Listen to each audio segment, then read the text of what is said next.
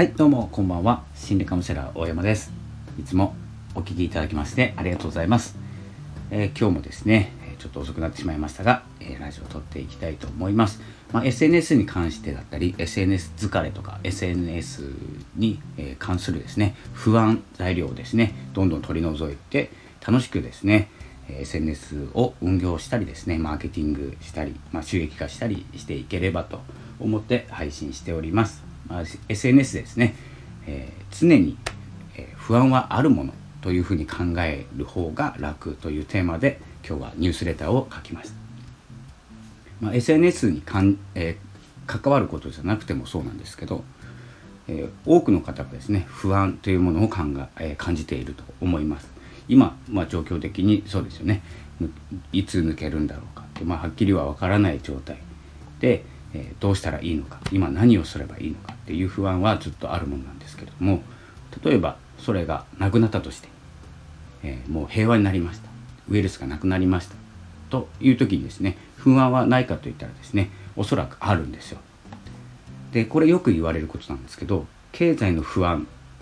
でお話しされることがちょっと分かりやすくてちょっとご紹介したいんですけど年収が100万とか300万とか1000万とかそれぞれですね、まあ、年収っていうのがあって稼げる稼いでる金額っていうのが違うんですけど年収100万円の人にも不安があって300万円の人にも不安があって年収1000万の人にも不安があります。で年収ですね、まあ、1億とか2億とかですね、まあ、年商になるのかなそこまでいくと、えー、そうなってもですねおそらくですねその時の不安っていうのがあるんですよ。なので不安をどうにかして消すとかではなくてその時の不安は自分のためにどんな気づきを与えてもらえてるのか与えてもらえてるって言葉おかしいですね。与えられているのか。でこの不安というものが行動のきっかけになったりするんです。結構不安だから動いちゃうとか不安だからじっとしてるっていうことがなくて不安だからモヤモヤしたりなんかそわそわしたり動きたくなってる状態。でも何していいかわからない状態が、えー、不安の、疲れる状態なんですよ。で何かすることが分かっているとおそらく不安を感じてもモヤモヤは残んないんです。不安だからこう行動しようとかですね。僕もあの何て言うんですかねカウンセリングをしなくなって不安だから記事を書こうとか Kindle で本を出そうとか SNS をずっと動かしていこうとかですね。次の行動に移れる不安と,、えー、とモヤモヤする何していいかわからない時の不安があるんですけど大きくはですねあの行動するかしないかで変わると思います。で不安を抱えているけどそれに関して、えー、まあ解決させることはできないんですけど何かとりあえず動いて解消してみるとかしないで、えー、違うゴロゴロしたり、まあ、YouTube 見て時間を潰したりいいんですけれども、えーと、リラックスするとか、えー、リフレッシュすることは大事なんですけどその不安に、えーとマッチしているかそのリラックスした状態で不安が取り除かれているのかどうかというのをですね少し考えてみると,、えーと、抜け道というかですね、まあ、道が見えてくるんじゃないかなと思います。でですね、まあ、アドバイスするほどちょっとですね、まあ、不安というものはあまり感じない人間なんですけど一つだけアドバイスするとしたら、えーとおそらくこう言います。とりあえず何かしましょうっていうことですね。その何かが見えないんですけど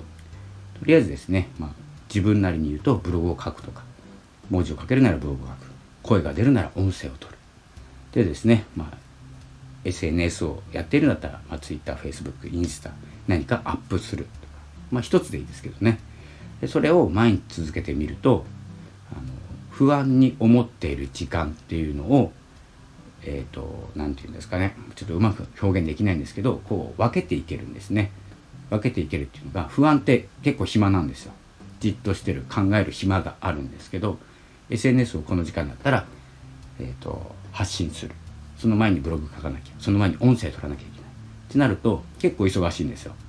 でどんな話をするか読書しよう。多分全部行動が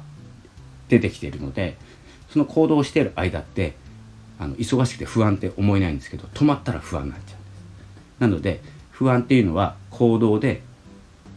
まあ、取り除けるというかですねちょっと忘れれる。でその行動をしていたことが進むことによってどんどん不安っていうのは絶対出てきますのでそこはですね本当にですね、まあ、ちょっと簡単には言えないんですけど気にしないってことです。なので、まあ、年収がいくら高け高かろうといい家に住んでいようとですねいくら乗ってだってどんな仕事してだって必ず不安っていうのがあります。なぜなら進まなきゃいけないからですね。なので進むための不安という捉え方をしてですね何に対してどんな行動を取れば今の不安の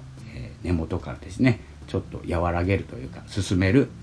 ことにつながるのかということを考えてみると前に進みます。ということで、まあ、不安は常にあるものです。ということで今日はそのタイトルでお送りいたしました。また明日ですね明日また配信しますのでよろしくお願いいたします。それではあニュースレターの方もですね、えー、説明欄にリンク貼ってありますのでテキストで、え、読んでいただける方は是非読んでください。それではまたお会いしましょう。ありがとうございました。さよなら。